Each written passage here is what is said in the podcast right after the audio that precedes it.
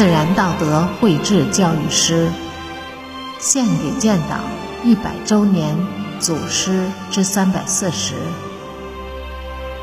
百年聚光。作者：山林子。邱东平，邱东平，时任鲁迅艺术学院华中分院教导主任。革命作家、诗人。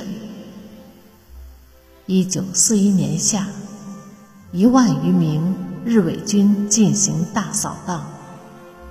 七月二十三日傍晚，率二百余名师生向盐城西南转移。